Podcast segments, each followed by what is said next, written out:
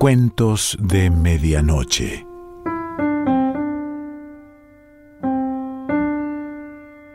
El cuento de hoy se titula Cuatro hombres y una partida de póker o Demasiada suerte no es suerte y pertenece a Bertolt Brecht.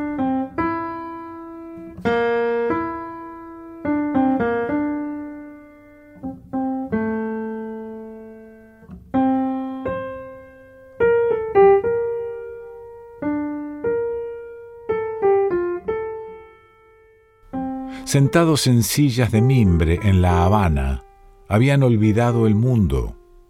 Cuando hacía demasiado calor, bebían agua helada, de noche bailaban Boston en el Atlantic Hotel, los cuatro tenían dinero. Los diarios decían que eran tipos de valor. Después de haber leído tres veces esas opiniones, arrojaban el periódico al mar o lo sostenían con las dos manos y lo atravesaban de un puntapié. Tres de ellos habían batido récords de natación en presencia de diez mil espectadores. Después de haber batido a sus adversarios y haber leído los diarios, se embarcaron. Regresaban a Nueva York con los bolsillos llenos de dinero. En realidad esta historia debería relatarse con un fondo de música de jazz. Es poética del principio al final. Comienza con humo de cigarrillos, risas y termina con una muerte. Porque había uno entre ellos de quien se tenía por seguro que había nacido con estrella. Era lo que se llamaba un tipo de suerte. Se llamaba Johnny, Johnny el suertudo era uno de los mejores nadadores velocistas de ambos hemisferios, pero su inconcebible suerte arrojaba una sombra sobre todos sus triunfos, porque cuando un hombre encuentra, por así decirlo, un dólar en cada servilleta de papel, uno empieza a desconfiar de su talento comercial, aunque se trate de un Rockefeller. Y los demás desconfiaban, sí señor, había triunfado en La Habana igual que los otros dos. Había ganado por un cuerpo la carrera de 200 yardas. Pero era imposible ocultar el hecho de que su rival más serio se había sentido afectado por el clima y se había indispuesto el día de la carrera. Por supuesto, Johnny decía que de cualquier manera habrían sacado algo a relucir para atribuir el triunfo a su suerte, por bien que hubiera nadado. Y cuando él decía eso, los otros tres reían. Ese era el estado de cosas al comenzar esta historia, y la historia comenzó con una pequeña partida de póker. La vida a bordo era aburrida. El cielo era azul, el mar también era azul, las bebidas eran buenas, pero siempre eran igualmente buenas. Los cigarros podían fumarse tan bien como cualquier otro cigarro. En resumen, el cielo, el mar, las bebidas y los cigarros no proporcionaban satisfacción. La partida de póker prometía mejorar un poco las cosas. Comenzaron poco antes de llegar a las Bermudas. Se instalaron con toda comodidad. Cada uno de ellos empleó dos sillas. Se pusieron de acuerdo como verdaderos caballeros sobre la disposición de las sillas. Los pies de uno quedaban a la altura de la oreja del otro, y así, poco antes de llegar a las Bermudas, comenzaron a elaborar su ruina. Comenzaron a jugar de a tres, porque Johnny se había sentido molesto ante ciertas insinuaciones. Uno ganaba, uno perdía, uno se mantenía. Jugaban con fichas de latón cuyo valor se había fijado en cinco centavos. Por fin, uno de ellos se aburrió también de aquello y sacó sus pies de la partida. Johnny lo reemplazó. Instantáneamente la cosa dejó de ser aburrida porque Johnny comenzó a ganar. Johnny no sabía jugar al póker, pero, en cambio, Johnny sabía ganar jugando al póker. Cuando Johnny blufeaba, lo hacía con tal exageración que ningún jugador de póker del mundo se habría animado a seguirle el juego. Y si alguien que conociera a Johnny hubiera supuesto un bluff detrás de su exagerada apuesta, Johnny habría colocado sin una palabra una escalera real sobre la mesa. Transcurridas dos horas de juego, Johnny seguía actuando con la misma falta de entusiasmo que al comienzo. Los otros dos, en cambio, se habían apasionado, que había estado en la cocina viendo pelar papas. Eh, cuando al cabo de dos horas regresó el cuarto compañero, justamente que había estado en la cocina, observó que se estaban repartiendo nuevamente las fichas de latón, que ahora valían un dólar. Ese pequeño aumento era la única oportunidad que tenían los compañeros de Johnny de recuperar parte de su dinero. Tenían que extraerle a paladas el dinero que él les había arrebatado centavo a centavo. Ni un padre de familia habría jugado con más cuidado en ese caso. Pero el que recogió a paladas fue Johnny. Primero jugaron seis horas. En cualquier momento de esas seis horas podían haberse retirado del juego sin dejar en manos de Johnny más que el producto de su triunfo en La Habana, pero después de esas seis horas de esfuerzo y preocupación, ya no les fue posible hacerlo. Llegó la hora de cenar, comieron a toda prisa en lugar de tenedores, sentían cartas entre los dedos comían bistecs y pensaban en escaleras reales. El cuarto compañero comió mucho más despacio. Declaró que tenía ganas de intervenir en el asunto, por lo menos ahora había un poco de emoción. Después de la cena, iniciaron de nuevo el juego. Jugaron los cuatro. Jugaron ocho horas. Habían dejado las Bermudas tras de sí cuando, hacia las tres de la mañana, Johnny contó su dinero. Durmieron cinco horas bastante mal y volvieron a empezar. Estaban arruinados por años. Tenían un día de viaje por delante aún. A las doce llegarían a Nueva York. En el transcurso de ese día tenían que encargarse de que no se les arruinara por el resto de su vida porque entre ellos había uno que les estaba chupando la sangre con su pésimo póker.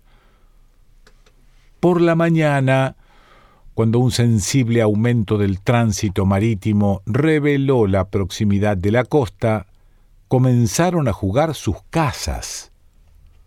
Johnny ganó todo, y además un piano. Se tomaron dos horas de descanso a mediodía y luego comenzó una enconada batalla por la ropa que llevaban encima. A las cinco de la tarde no les quedaba más remedio que continuar.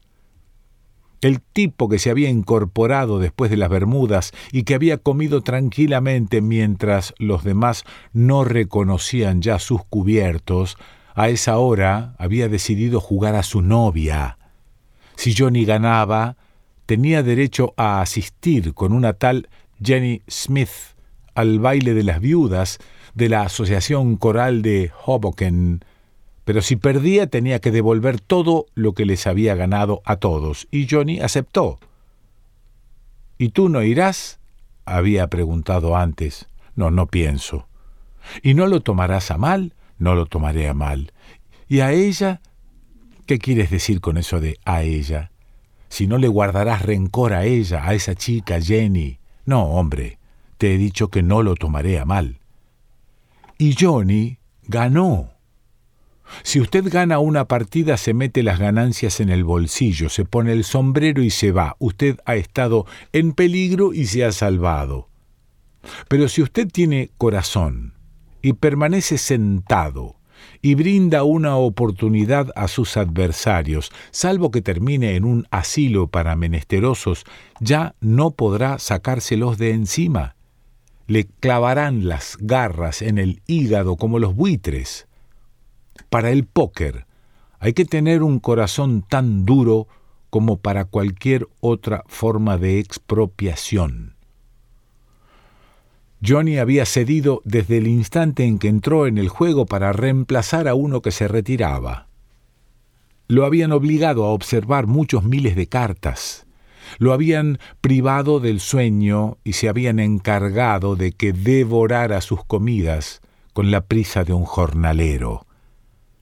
Habrían preferido colgarle el bistec de un hilo sobre el lugar para que cada seis horas le pegara un tarascón. Nada de eso era del gusto de Johnny. Cuando después de haber jugado por una muchacha, cosa que a su juicio fue la gota que colmó la medida, se puso de pie y se retiró de la mesa. Creía, con toda ingenuidad, que los otros habían escarmentado se habían empeñado en jugar con él, a pesar de conocer su suerte, quizá porque pensaban que sabía tan poco de póker como un maquinista de geografía. Pero el maquinista tiene rieles que entienden algo de geografía. El hombre va de Nueva York a Chicago y a ningún otro lado. Y él había ganado exactamente de acuerdo con ese sistema. Ahora su problema era devolverles exactamente de acuerdo con ese sistema. Ahora su problema era devolverles lo que les había arrebatado sin ofenderlos a muerte. El corazón de Johnny era el gran error de Johnny. Tenía demasiado tacto. Les dijo que no se preocuparan, que por supuesto todo había sido una broma, ellos no respondieron, permanecían sentados como habían estado desde el día anterior y miraban las gaviotas que ahora eran más numerosas.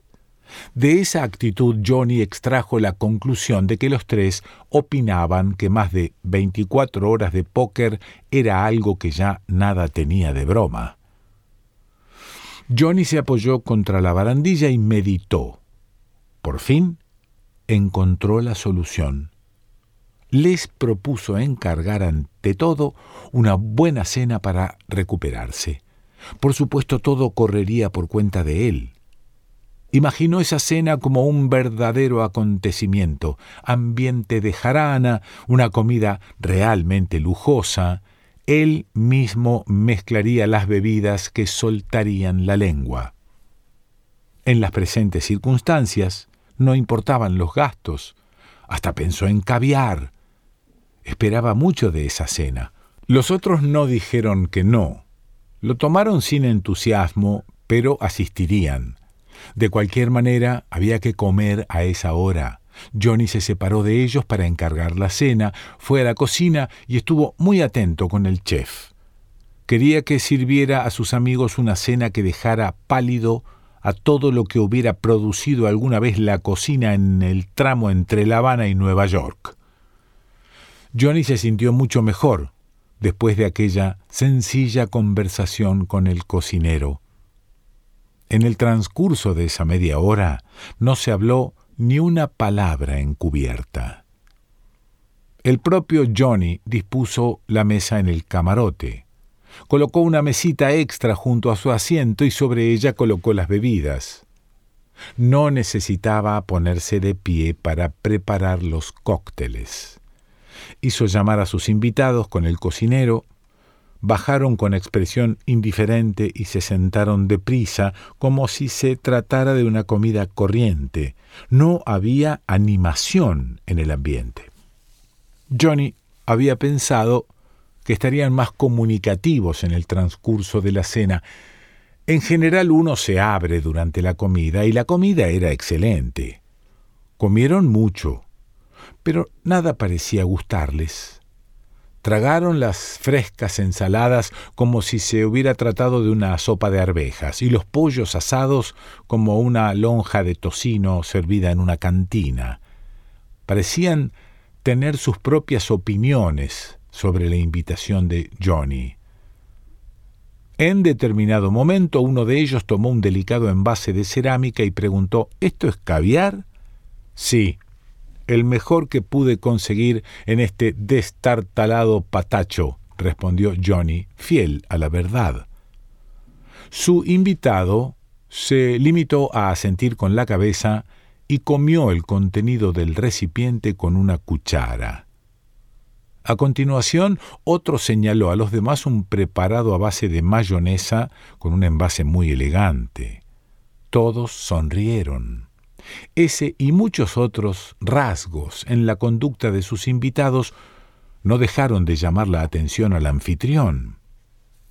Pero solo al servirse el café comprendió Johnny que había sido una falta de tacto de su parte el invitarlos a esa comida.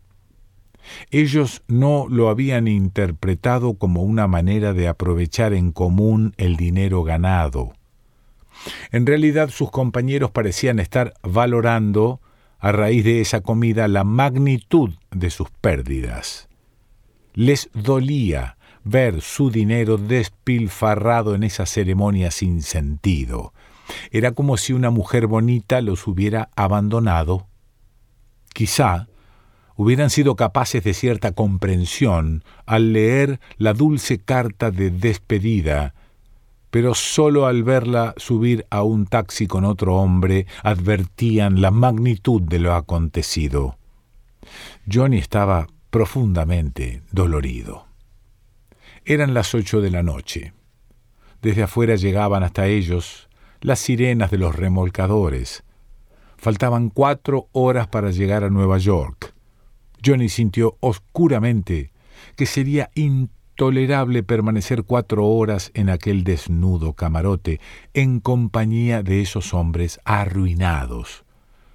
Pero por lo visto tampoco podía levantarse simplemente y alejarse de ellos. En esa situación, Johnny vislumbró su única posibilidad. Les propuso jugar nuevamente por el todo dejaron las tazas de café, corrieron los restos de comida a un rincón de la mesa y repartieron una vez más las cartas. Como al comienzo jugaron por dinero con las fichas de latón, Johnny advirtió que los tres se resistían a sobrepasar una determinada apuesta. Eso significaba que estaban tomando nuevamente en serio el juego. Ya en la primera mano, Johnny recibió póker. Con todo, salió del juego y los dejó en libertad para apostar. Decididamente había aprendido algo. En la segunda y tercera mano, en que las apuestas fueron subiendo, les permitió blufear y se fue al mazo mientras pudo. Pero entonces uno de ellos se volvió y mirándolo de frente le dijo, juega como la gente. Y Johnny jugó como antes, y ganó como antes. Y luego lo asaltó el curioso deseo de jugar como viniera el juego y aprovechar sus oportunidades como las aprovechaban los demás. Pero entonces volvió a observar los rostros de sus compañeros y advirtió que casi no miraban las cartas, se limitaban a arrojarlas sobre la mesa. Y Johnny sintió que su coraje se desvanecía. Quiso volver a jugar mal, pero cada vez que se le ocurría hacer algo mal, se sentía tan observado que no se atrevía. Y cuando jugaba mal por torpeza, ellos jugaban peor porque solo creían en su suerte. Toda la inseguridad de Johnny era para ellos pura malignidad. Cada vez estaban más convencidos de que estaba jugando con ellos como el gato con el ratón. Cuando tuvo otra vez todas las fichas apiladas delante de él, los otros tres se pusieron de pie. Solo él permaneció un instante sentado, con la mente en blanco, rodeado de cartas y latas de conserva. Eran las once de la noche. Faltaba una hora para llegar a Nueva York. Cuatro hombres y una partida de póker en una cabina en el viaje entre La Habana y Nueva York. Aún les restaba un poco de tiempo, y como el aire de la cabina estaba enrarecido, decidieron subir a cubierta. El aire fresco les haría bien. La idea del aire fresco pareció influir favorablemente sobre el estado de ánimo de los perdedores. Hasta invitaron a Johnny a subir a cubierta con ellos. Johnny no tenía ganas de subir. Cuando los tres vieron que Johnny no quería acompañarlos a cubierta, comenzaron a insistir. Pero entonces Johnny perdió del todo el control y cometió el error de no levantarse inmediatamente. Quizá así les haya dado la oportunidad de observar por más tiempo el miedo en su rostro y eso, a su vez, los impulsó a una decisión. Cinco minutos después, sin pronunciar una palabra, Johnny los acompañó a cubierta. La escalerilla dejaba espacio para dos, por eso era lógico que uno subiera adelante de Johnny, uno atrás y otro a su lado. Arriba la noche estaba fresca, neblinosa, la cubierta húmeda y resbaladiza. Johnny se alegró de poder mantenerse en el medio. Pasaron junto a la timonera en donde había un hombre que no les prestó atención. Cuando ya se habían alejado cuatro pasos de él, Johnny tuvo la sensación de haber dejado escapar una oportunidad pero ya avanzaban en dirección a la popa, hacia la borda.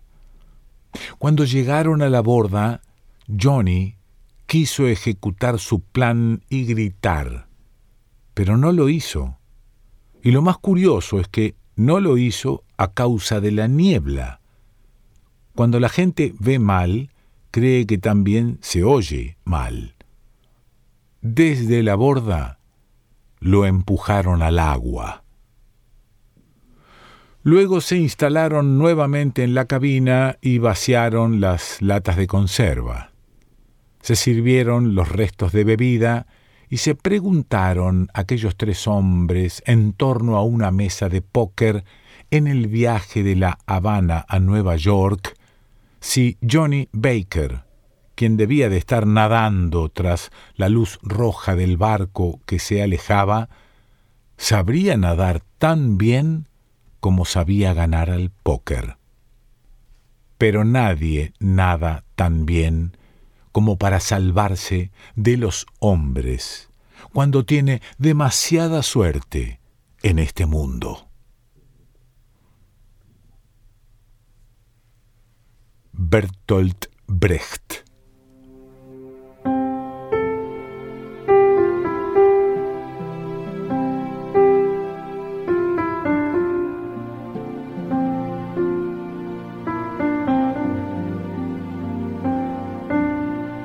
Cuentos de Medianoche.